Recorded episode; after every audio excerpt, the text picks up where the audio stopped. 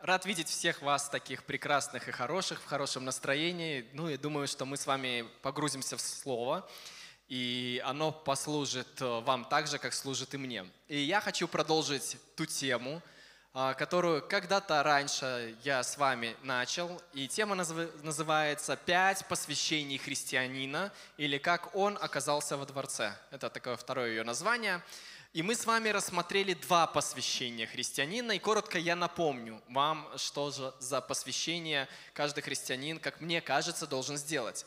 Первое посвящение заключается в том, чтобы мы с вами выделили время, взяли на себя посвящение, выделить время для того, чтобы искать волю Божью или развивать отношения с Богом. Зачем это надо сделать? Затем, что выборов путей, которыми пойти или развиваться в наше время несметное количество. И чтобы не потратить всю жизнь на чужие пути, необходимо найти свой путь. А свой путь мы можем найти общаясь с дизайнером нашего пути или дизайнером нашей жизни, это Господь Иисус Христос. Поэтому, чтобы, скажем так, быть эффективным в своей жизни и понять, что ты жизнь прожил не зря, важно выделить время для того, чтобы общаться с Богом и искать волю Божию о своей жизни. И Ефесянам 5 глава, есть у нас такое послание Ефесянам, 5 глава, 17 стих говорит о том, чтобы мы не были нерассудительны, но познавали, что есть воля Божия. По-другое, чтобы мы не были, ну, в другом переводе, более современном, чтобы мы не были глупы, но чтобы познавали, что есть воля Божия.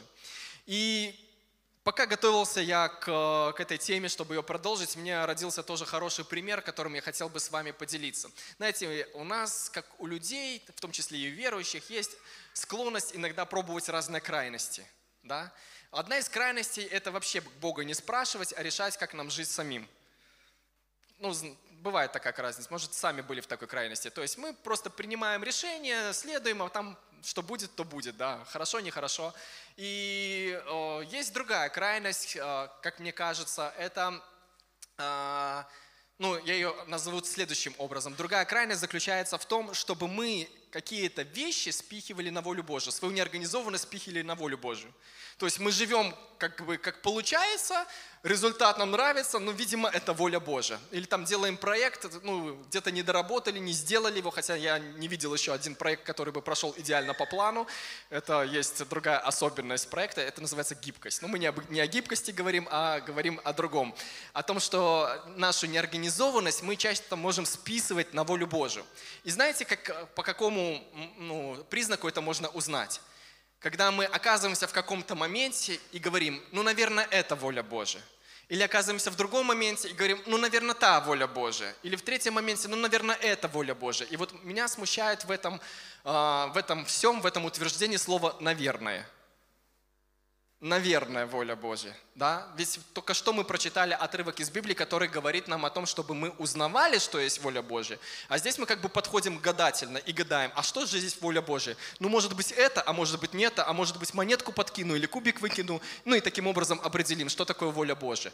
И другой отрывок в Библии также говорит, а, это пророк Еремия был, а, ему Бог говорил такие стихи, как он говорит, «Воззови ко мне, и я отвечу тебе, покажу то великое и недоступное, что имею. Да? То же самое относится и к нам. Когда мы обращаемся к Богу с вопросом, то очень большая вероятность, что нам Бог даст ответ. Я не говорю о других случаях, это мы можем рассмотреть в какой-нибудь другой а, проповеди, но чаще всего Бог дает ответ – направление, какую-то фразу, какое-то слово, которое помогает себе в этом, потому что Бог живая личность, Он сотворил нас для общения с Ним, и когда мы обращаемся к Нему, Он дает нам ответ. Да? И эти стихи говорят нам о том, что воля Божия, она конкретная, она не гадательная. Она конкретная. Поэтому, когда мы о своей жизни говорим, что мы пришли в какую-то точку, и, возможно, это воля Божья, скорее всего, мы не доработали в том, чтобы послушать, что же все-таки воля Божья есть. И пришли в эту точку, ну, чисто случайно или по милости Божьей Бог обратил какую-то ситуацию негативную нам во благо. Хочу вот такой тоже пример привести, очень хороший. Мне, ну, лично мне он очень нравится. Надеюсь, и вам понравится. Представьте, есть гипотетический у нас отец – Гипотетически. Но если вы отец, можете себя представить. Представьте, что у вас есть дочка. маленькая, ну 3-4 годика ей, ну 5 давайте возьмем, да? Вот она ест мороженое, вкусное мороженое, ей мороженое нравится. Но она отвлеклась, съев половину мороженого, и подул там ветер, или это, э, мороженое подтаяло, пол мороженого ее упало. Как вы думаете, какова реакция ребенка? Ребенок, да, мягко говоря, заплакал. Ну, обычно в таком возрасте даже, может быть, где-то и заистерил. Ну, по-разному. Потому что, ну, мороженое упало, да. Но отец, будучи добрым отцом, что он сделает? Как вы думаете, что сделает добрый отец по отношению к своему трехлетнему, четырехлетнему, пятилетнему ребенку? Купит новое мороженое, да. И в итоге ребенок вместо целого мороженого имеет полтора мороженого – Представляете? То есть у него было так бы целое, а так он половину уронил и получает полтора мороженого. И что может сделать, э, какой может неправильный вывод сделать ребенок? То, что я буду вести себя неаккуратно, невнимательно, у меня будет больше мороженого. Да? Ну, как бы логично для ребенка сделать вывод. Но часто, вот мне кажется, мы переносим вот такую модель на наши отношения с Богом и во взрослую жизнь, думая, что наше вот это несовершенство все равно Господь покроет. Но представьте ту же самую ситуацию, когда этой девочке уже не 3, 4, 5 годиков, а когда ей 18 лет. Она отвлеклась, мороженое подтаяло, ветер подул, мороженое упало. Что сделает добрый отец, любящий отец ее?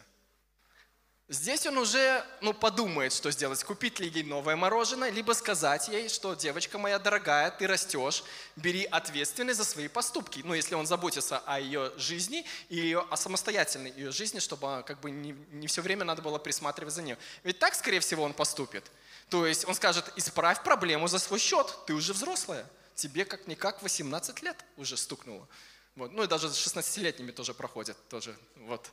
А, Понимаете, да? И если это переносить, опять же, на нашу жизнь, на наши взаимоотношения с Богом, то приходит момент зрелости определенной, когда мы сами должны нести ответственность за свои поступки. Конечно, это не исключает милость Бога и не исключает того, что Бог силен обратить некий недостаток и некую негативную ситуацию в плюс – но местами э, это чисто Божья милость, Его спасибо. Но в любом случае нам надо уже подходить к этому возрасту, осознавая свою ответственность за принятые нами решения.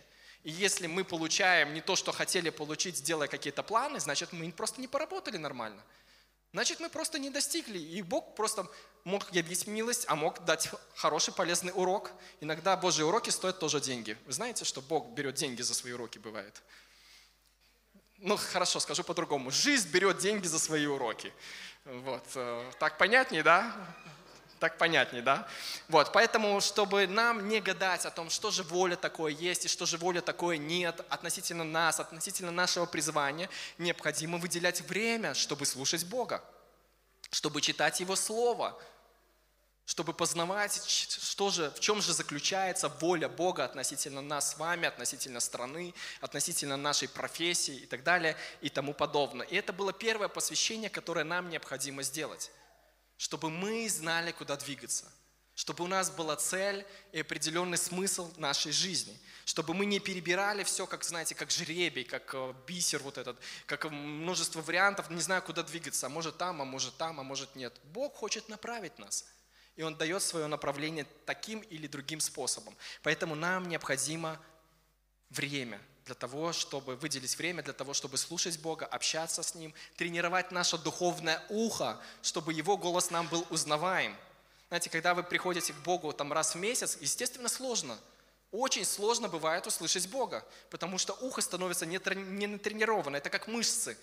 Когда ты месяц пропустил в спортзале, месяц пропустил в спортзале, Два, да, даже два пропустил. Бывает сложно начать сначала, а, потому что мышцы, они ослабевают, они приходят как бы в другую кондицию. Но когда ты постоянно ходишь, твои мышцы в определенном тонусе, и ты можешь делать э, то, что делаешь. То же самое с духовным нашим ухом. Когда ты перестаешь слушать Бога, когда ты перестаешь по собственному желанию или неорганизованности, то тебе, конечно же, сложно, сложно потом в трудные моменты своей жизни услышать Бога, который говорит к тебе. Он говорит к тебе, а ты не понимаешь. Он ли говорит, не он ли говорит, твои собственные мысли или навеяло ветером, ветром каким-нибудь. Ну, то есть не разбираешься. Но когда ты приучен слушать голос Бога, тогда все гораздо проще. И меньше времени занимает э, услышать волю Бога относительно твоей жизни. Второе посвящение, которое необходимо каждому из нас с вами сделать, это выделить время для развития своих навыков и талантов. Каждый человек, он сотворен с определенными навыками и талантами, точнее не навыками, дарованиями и талантами. И мы их превращаем в навыки.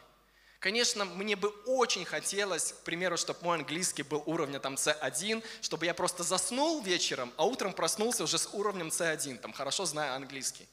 Но такое редко бывает. В исключительных случаях я слышал миссионерах, которые, не уча английский, просто шли людям проповедовать, ну точнее не английский, а другой язык какой-то местный, и Бог им давал сверхъестественно говорить на том языке.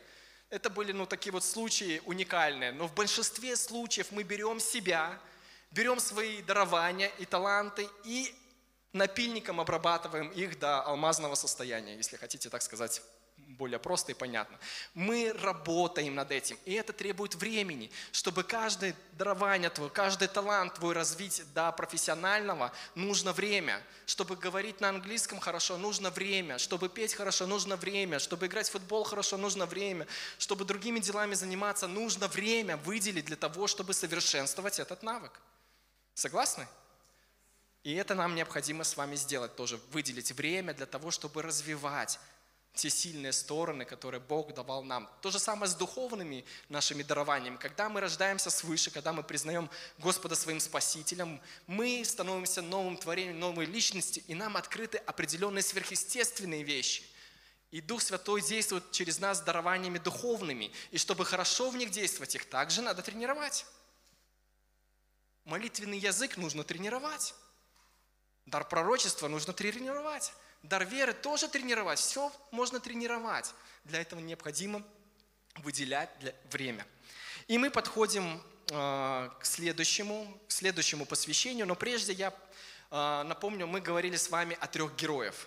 Помните, вот, может, с вами не говорили, я уже запутался, на, каком, э, с, на какой встрече мы о каких героях говорили, но если вы не помните, я расскажу. Мы говорили о трех героях Библии. Это Давид, Иосиф и Даниил – и они были в разных э, обстоятельствах, но всех их э, объединяет три вещи. Я выделил три вещи. Может быть, э, больше вещей есть, которые их объединяют, но три вещи, которые выделяются в них.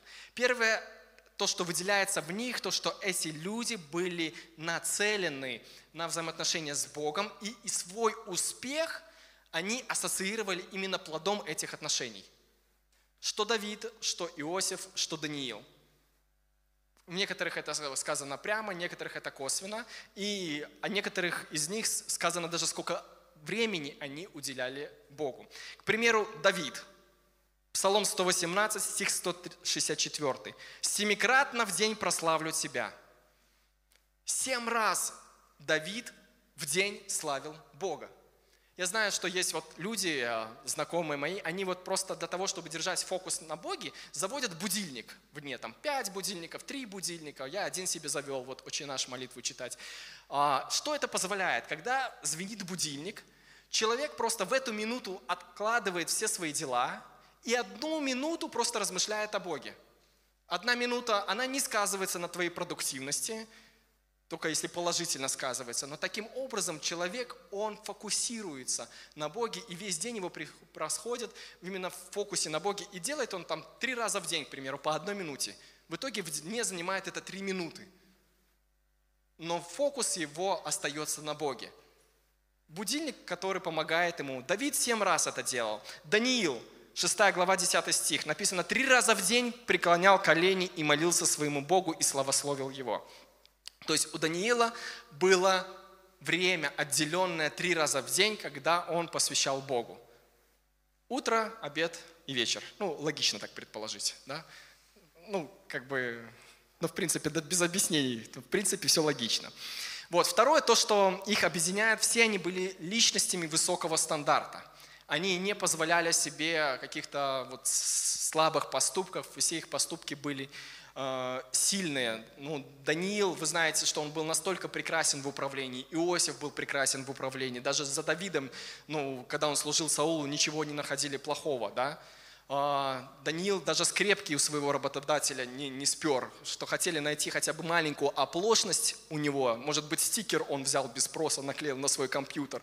Но даже стикера Даниил не взял, что не нашли никакой оплошности, чтобы он как бы обвинить его, хотя очень очень сильно искали. И третье, что их объединяет, все они были профессионалами. То, за что они брались, то, где они работали, где они служили, где они помогали, везде они достигали успеха. И их успех был ну, очевидным, грандиозным и выделялся на фоне других людей. И это вот такая цепочка. Они успех свой вкладывали в Бога, плодом этого их отношений с Богом было качество высокого стандарта, и и они были хорошими профессионалами, то, что позволяло им быть продуктивными и эффективными. Но что же им позволило, будучи вот такими людьми, держаться тех качеств, которых у них были, то есть держаться их ценности. Ведь каждый из них, вот он проходил определенные испытания разные, согласитесь, да, и жесткие были испытания. И даже мы, может быть, наблюдая в церкви, мы знаем, что вот есть разные люди в церковь приходят, каждый из них верующий ну, называет себя, по крайней мере. У нас нет вот такого вот прибора, который померит, э, родился Дух свыше или нет, но как бы мы отталкиваемся от того, как мы сами себя презентуем, да. Вот. Но один может пройти дольше дистанцию, другой не может, и вот силы воли не хватает. И почему же, вот, э, что же позволило вот этим людям, проходя вот такие сильные потрясения в своей жизни, поступать на основании принципов, а не поступать на основании того, что поднимается в них внутри? Вот, к примеру, возьмем Иосиф – его три раза предали. Сначала родные братья предали, потом Патифар, можно сказать, ни за что посадил в тюрьму, потом э, виночерпий забыл о нем сказать. Но, по сути, три раза люди его кинули. И Иосиф мог сделать вывод, людям доверять нельзя, с ними общаться нельзя, дано они все, да, ну, как бы напрашивается – но мы видим, ситуация разворачивается в его жизни в другую сторону. Когда он становится вторым человеком а, в Египте, в хорошей такой вот империи могущественной, вторым человеком, приходят к нему братья, что он делает?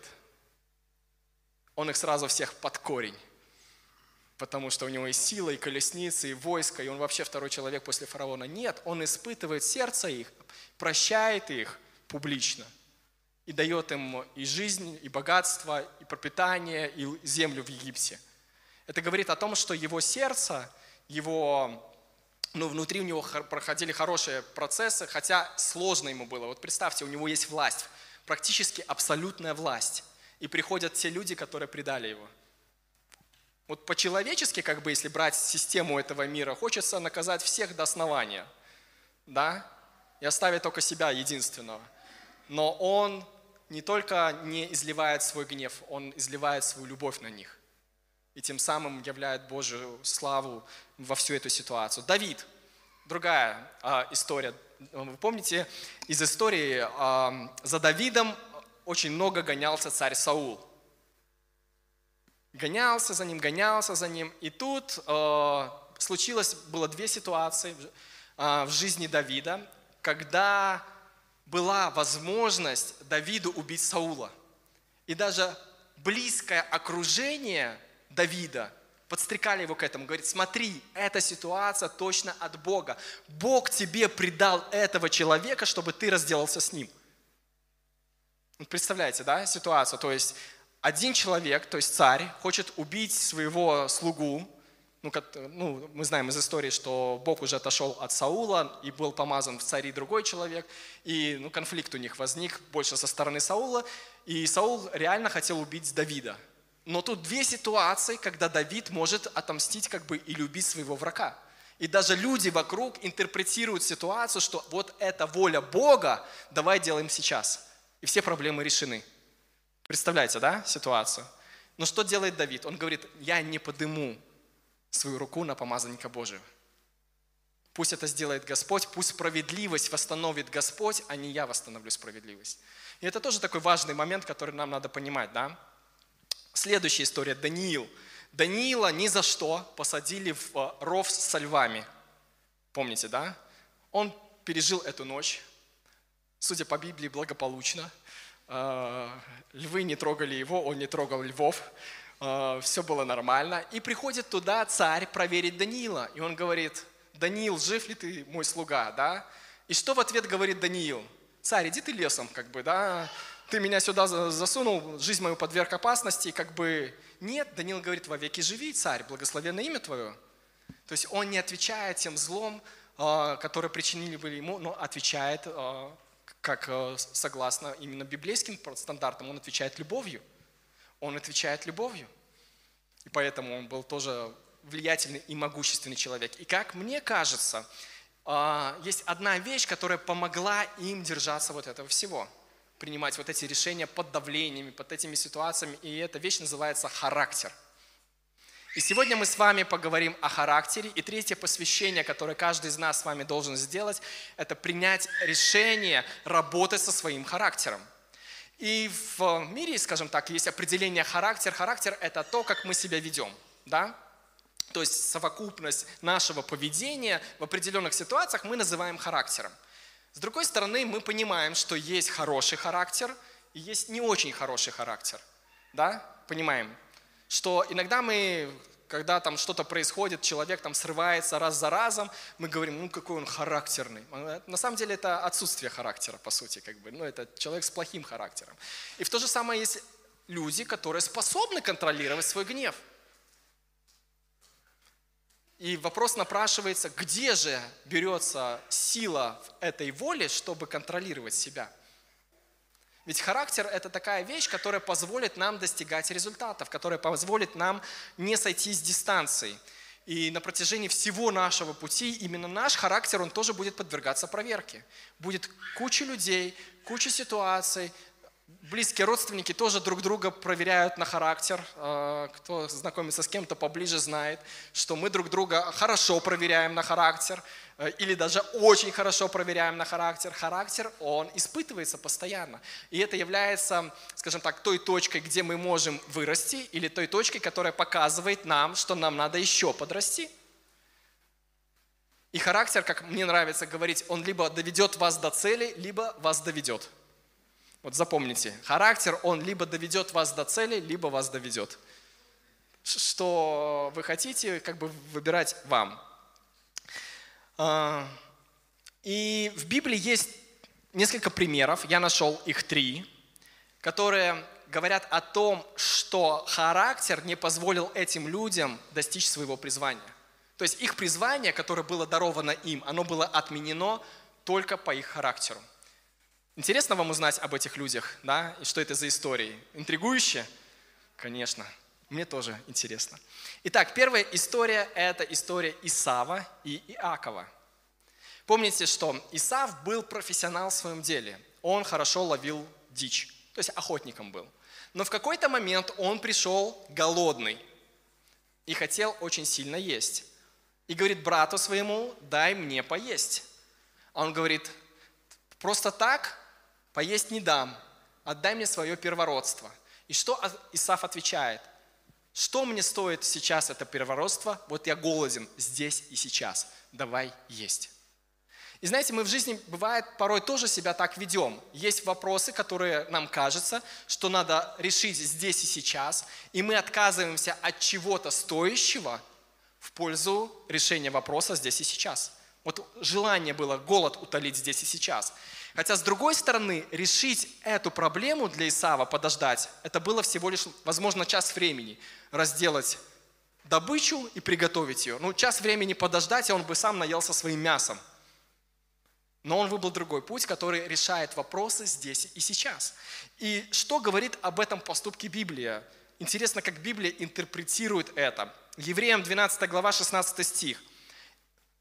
И чтобы никто не стал развратником или безбожником, который бы, как Исав, за одну похлебку продал бы свое первородство.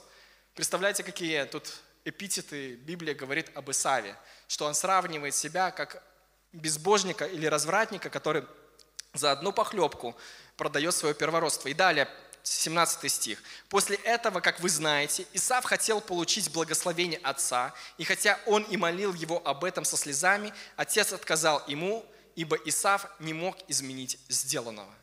И вот эта последняя часть меня очень сильно цепляет в том плане, насколько мы должны быть аккуратны в принятии жизненных решений, потому что некоторые решения, как мне кажется, нельзя будет отменить.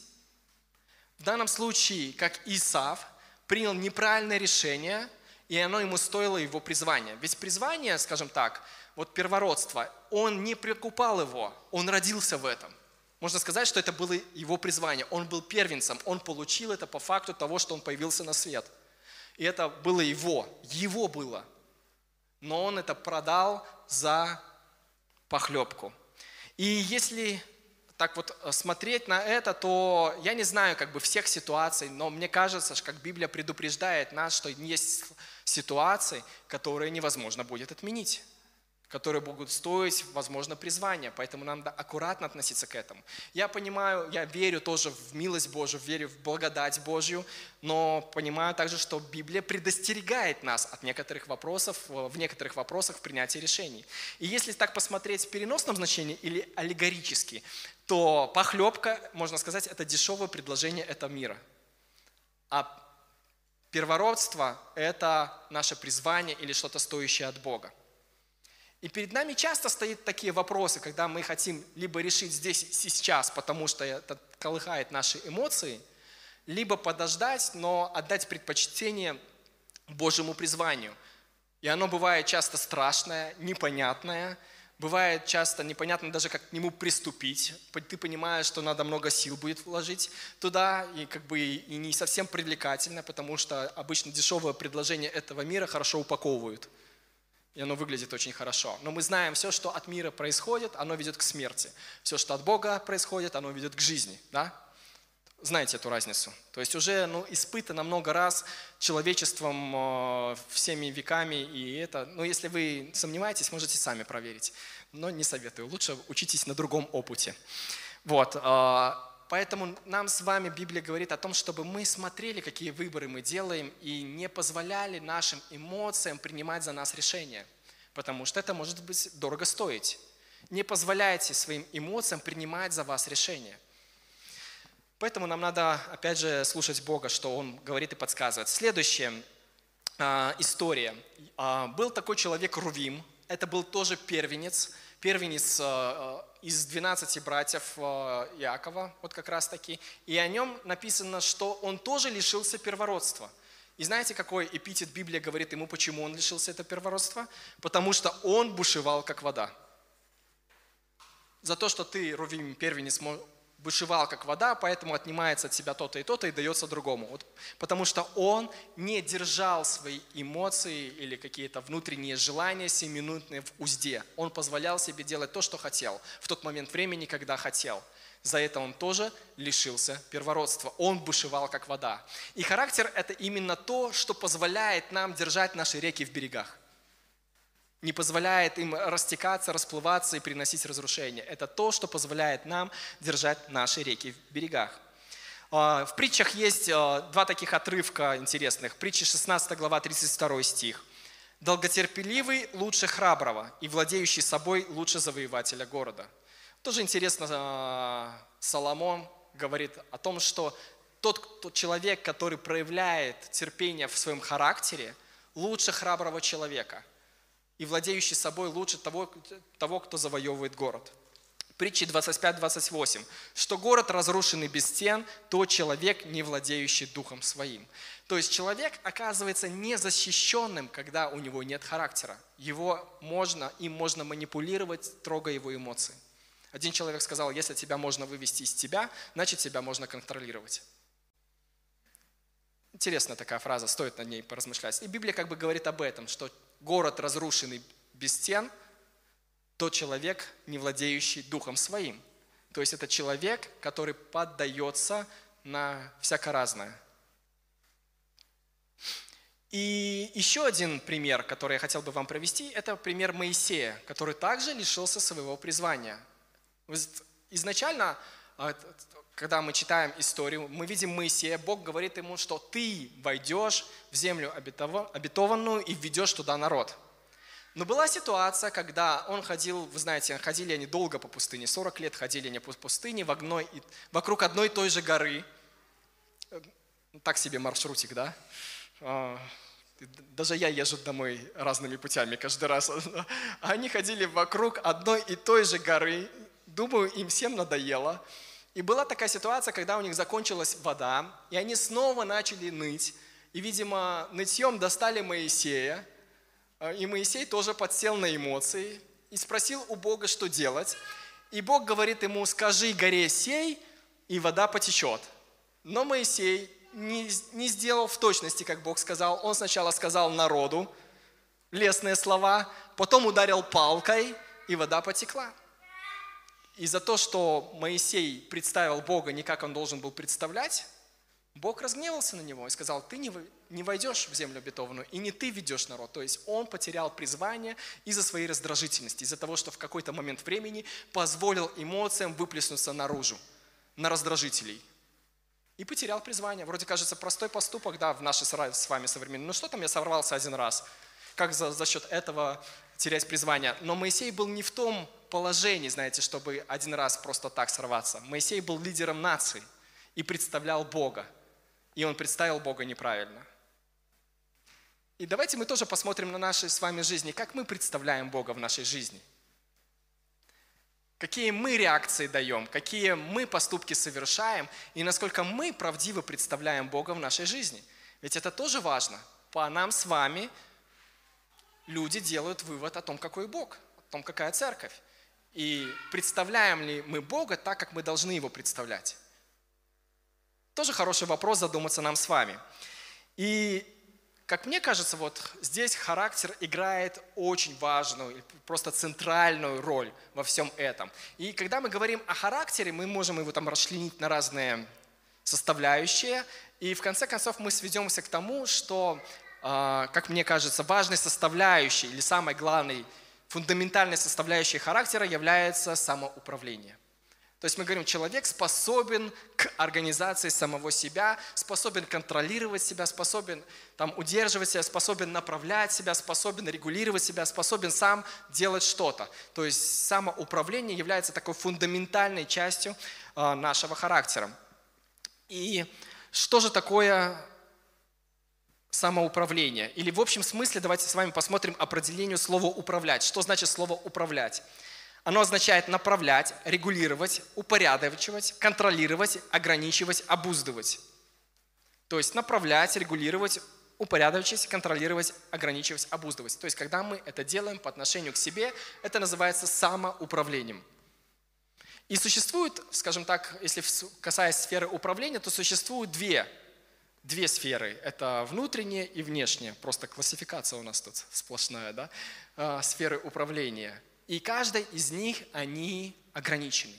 Внешняя сфера, она тоже ограничена. Есть внутренняя сфера, она тоже а, она ограничена. И задается вопрос к нам тоже. Откуда же приходит способность к самоуправлению? Вот почему одни люди могут принимать решение, следовать за ним, а другие, даже если принимают решение, не могут следовать за ним. Где идет вот этот источник, что подпитывает, откуда это происходит? Мы знаем, что каждый человек, он сотворен с волей, каждый может принимать решения, но не каждый может следовать им решениям. То есть мы понимаем, что человеческая воля, она тоже ограничена, хотя у каждого она есть. Не всякий принимающий решения следует им. Я вот 10 лет пытался бегать по утрам, да, все-таки начал бегать по утрам, но уже в этом возрасте было поздно бегать по утрам, нужно было другой спорт выбирать. А, не так полезно было для здоровья. Ну, понимаете, да, то есть я хотел, я принимал решение там со следующего понедельника, и вы знаете, что со следующего понедельника это все равно, что никогда. Да, если ты хочешь, бери прямо, иди сейчас. Вот. И любое управление, в принципе, как и самоуправление, оно начинается в сердце человека – с его способности управлять своим сознанием, волем, характером, мыслями, идеями, побуждениями, убеждениями. И это все определяет и характер нашей речи, и наши поступки, и все, что ну, внешне происходит с нами, то, что как мы себя ведем, определяет то, что начинается внутри нас. Библия этому также подтверждает, она говорит, что каковы мысли внутри его, таков и он сам. То есть как он думает, так он и поступает, скорее всего. Все ценности, которые есть внутри него, отражаются на всех аспектах его жизни. На всем отражаются. Другими словами, мы можем сказать, что внутреннее является причиной для внешнего. То есть то, что происходит внутри твоего сердца, является причиной твоего внешнего. И если тебе не нравится твоя жизнь, Возможно, в твоем сердце что-то не так. Возможно, твое поведение, которое ты являешь, оно приводит к тебя, к тому состоянию, в котором ты находишься. Это тоже как бы хорошее время выникнуть в себя, посмотреть в Писание, провести такой самоанализ своей жизни согласно Слову Божьему. И был такой вот э, датский ученый, он жил в 17 веке, э, он извлек э, или произнес такую цитату, она очень интересна нам, так как показывает именно поток, каким образом распространяется самоуправление. И эту цитату по-другому называют еще поток власти. Может, вы слышали о такой. Те, кто учился у нас на курсе подготовки служителей, должны были слышать ее. То есть Хьюго Гротиус, датский ученый, жил в 17 веке, произнес, произнес следующее. Тот, кто не знает, как управлять провинцией, не может править царством. Кто не может справиться с городом, не может управлять провинцией. Кто не умеет управлять деревней, не может управлять городом. Тот, кто не может управлять семьей, не может управлять деревней. Тот, кто не может управлять самим собой, не может управлять семьей. Ну, в принципе, логично, да? В Библии также есть похожий отрывок, который говорит об этом, что все начинается с внутри тебя, если ты способен к самоуправлению, значит ты способен к управлению в семье. Если ты способен к управлению в семье, то ты способен к чему-то большему. И библейские принципы, они очень интересны тем, тем, что они хорошо масштабируются. Они хороши в маленьких вещах и в больших вещах. Верный в малом, во многом верен. Понимаете? Вот. То есть мы видим о том, как поток власти, он распространяется изнутри наружу. То есть прежде чем стать мировым мужиком, тебе сначала надо стать районным мужиком. Да, или дворовым мужиком. Или мужик на районе. Ладно, это шутка, не все поняли, но парни поняли, да. А, то есть это все исходит из маленького и потом масштабируется или распространяется на больше. Но где же все это берет начало внутри? Что же это все питает? Интересно, да? Что же это все питает? А дальше Хьюго Гротиус пишет, что никто не может управлять самим собой до тех пор, пока его разум не станет Господом с большой буквы, волей с большой буквы и побуждающей силой с большой буквы для своих подопечных – Разум же не может править до тех пор, пока он сам не управляется Богом и пока он всецело не повинуется Ему. То есть мы видим, что человек не является источником, но он является ретранслятором каких-то вещей. Я не сложно говорю, если нормально поднимите руку, что я с тобой, Андрей, там все понимаем, все отлично, так половина зала точно со мной. А, вот, хорошо. То есть мы приходим к определенным вещам, к моменту, где мы понимаем, что человеческое решение, человеческая воля или человеческая способность к самоуправлению, она приходит в тупик. И нужна некая внешняя сила, которая питает это. Но мы также с вами понимаем, что человек не может человеку быть источником внешней силы. То есть это уже не будет самоуправление. То есть когда я кому-то говорю «самоуправляйся», Вадим, самоуправляйся, то это уже не самоуправление, это уже контроль или управление кем-то. Понимаете, да?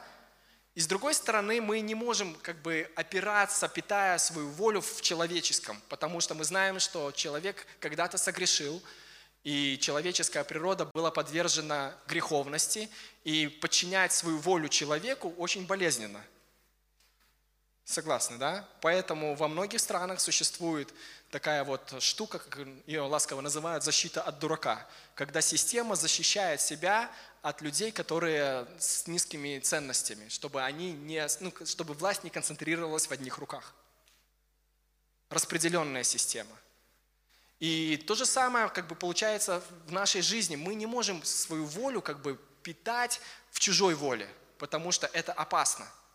Даже когда мы делегируем кому-то право принимать решения за нас, все равно это наша ответственность, кому мы делегируем, что мы делегируем, насколько делегируем и какие решения он принимает – Это тоже наша ответственность если мы касаемся самоуправления. Поэтому необходим некий внешний, абсолютный чистый источник, который может питать нашу волю, который может давать ей силу для того, чтобы мы могли принимать решения и иметь силу следовать этим решениям. И этим источником, конечно же, является Бог, который питает нашу волю способностью нас к самоуправлению, способностью нам ставить цели и достигать их. В определенном смысле это можно научиться этому, можно напрактиковаться с маленьких шажков. Там поставить цель, сходить в магазин, сходить в магазин.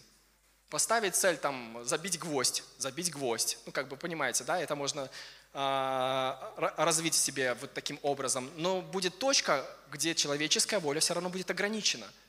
И как принять решение, правильное решение, когда все давит, или когда угрожают смерти, или когда другие какие-то вещи происходят. Ну, как с Иосифом было, к примеру, или с э, Давидом, или с Даниилом. Как вот принимать в этих решениях, когда твоя воля черпается уже где-то в другом, неком другом источнике, способным произвести нечто большее.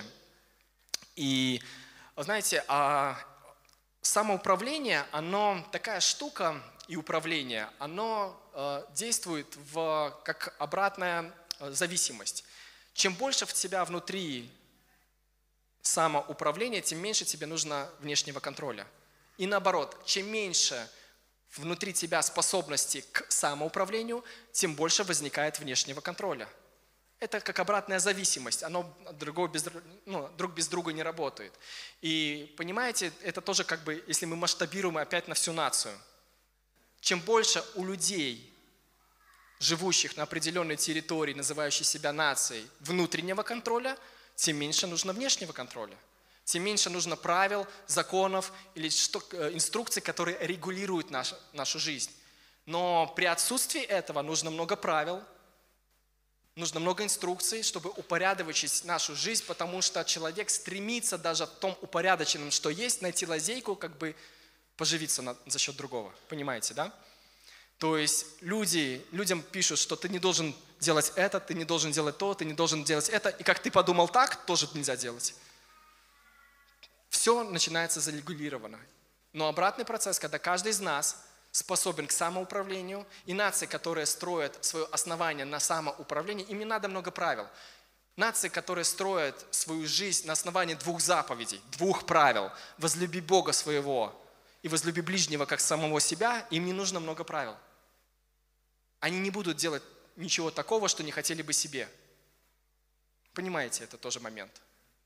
Поэтому строя нацию, строя общество, строя какое-то комьюнити, группу людей, э, команду какую-то, понимаете этот принцип, что каждый из нас должен вырасти в, в способности управлять своей жизнью и вдохновлять каждого соседа управлять собой, брать ответственность за свои поступки – и нести их. Иначе эту ответственность возьмет кто-то другой и будет вам говорить, что делать, что есть, что пить, во что одеваться и так далее и тому подобное.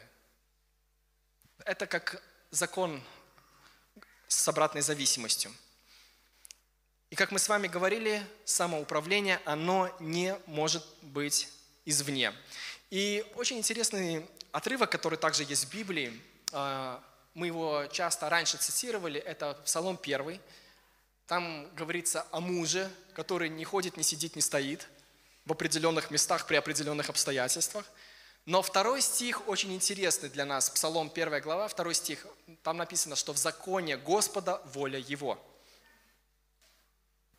Но в законе Господа воля Его. Именно когда человек, он подчиняет добровольно свою жизнь закону или свою волю закону Божьему – то это приносит ему эффект, который благословляет его жизнь, и таково Библия называет успешным. Блажен это, то есть успешный человек, который ну, посвятил или принял решение подчинить свою волю закону Богом. И кажется здесь парадокс.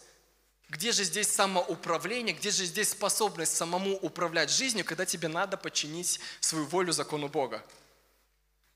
Но оказывается, в этом парадоксе и рождается сила, которая дает тебе способность управлять своей жизнью. Именно там черпается сила. В христианстве таких много парадоксов, да, чтобы э, получить, надо отдать, да, чтобы пожать, надо посеять, ну, такие много, чтобы найти себя, надо потеряться себя в Господе. Ну, такие парадоксы, да, э, и это один из них парадоксов, что подчиняя свою волю закону Бога, ты, наоборот, обретаешь способность к тому, чтобы самостоятельно, ну, как бы управлять своей жизнью. Что за тобой не надо будет бегать, как за маленьким, и говорить, куда тебе ходить, а куда не ходить, потому что там снег, знаете, может э, упасть больно на голову и так далее и тому подобное. Это классика жарна для людей старшего возраста. А, пропустим этот момент. А, есть интересное высказывание, которое написал создатель американской конституции Джеймс Мэдисон и четвертый президент Соединенных Штатов Америки. А, он утверждал, цитата его, очень интересно, мне она нравится. «Мы поставили все будущее американской цивилизации отнюдь не на силу управления». И мы такие, ого, а на что же они сделали-то ставку? Нам-то кажется, чтобы сделать сильную нацию, надо как раз-таки сильное управление, сильная рука, да? На что же они сделали ставку? Они сказали, он утверждает, мы поставили будущее всех наших политических учреждений в зависимость от способности человечества к самоуправлению, от способности всех вместе и каждого из нас управлять самим собой, руководить самим собой, сдерживать себя самого, руководствуясь десятью заповедями Божьими. То есть всю ставку они сделали на людей, способных управлять собой, руководствуясь заповедями Божьими. И я думаю, это тоже хорошая модель для нас с вами, чтобы вырасти в этом моменте, чтобы мы, каждый из нас на своем месте, научились брать ответственность за свою жизнь, принимать решения, брать ответственность за эти решения, следовать этим решениям, руководствуясь десятью заповедями Божьими. Все то, что надо. Десять заповедей Божьих знать и на основе их поступать. И все. И это принесет большой прорыв, как лично каждому человеку, так и всей нации. Итак, мы видим или с вами посмотрели, что все внешнее происходит из внутреннего. Поэтому, чтобы изменить свою жизнь, надо изменить свое сердце. Чтобы привести порядок в планах, надо привести, навести порядок в сердце. Ну, прикольно, да? Вот закономерно, чтобы навести порядок в планах, в первое надо навести порядок в сердце. И чтобы навести порядок в гораздо большем масштабе, надо привести в порядок сердце нации. Именно сердце нации является источником. Библия говорит, из сердца исходит жизнь. Из сердца происходит, протекает жизнь. И если мы посмотрим на команды, организации и личности, то наиболее успешные команды и организации личности – это там, где инициатива или самоуправление исходят изнутри. Именно такие группы людей достигают больших и значимых результатов. Поэтому каждому из нас надо становиться той личностью, которая способна управлять своей жизнью, контролировать себя, направлять себя на основании мудрости и заповедей Божьих. На сегодня мы с вами закончим. Это было третье посвящение, посвящение работать над своим характером. И оно очень тесно связано с первым посвящением, выделить время для общения Богу, потому что оно разрешается именно в этом парадоксе. Когда ты волю свою подчиняешь закону Божьему, тогда ты приобретаешь силу для самоуправления. Аминь. Аминь.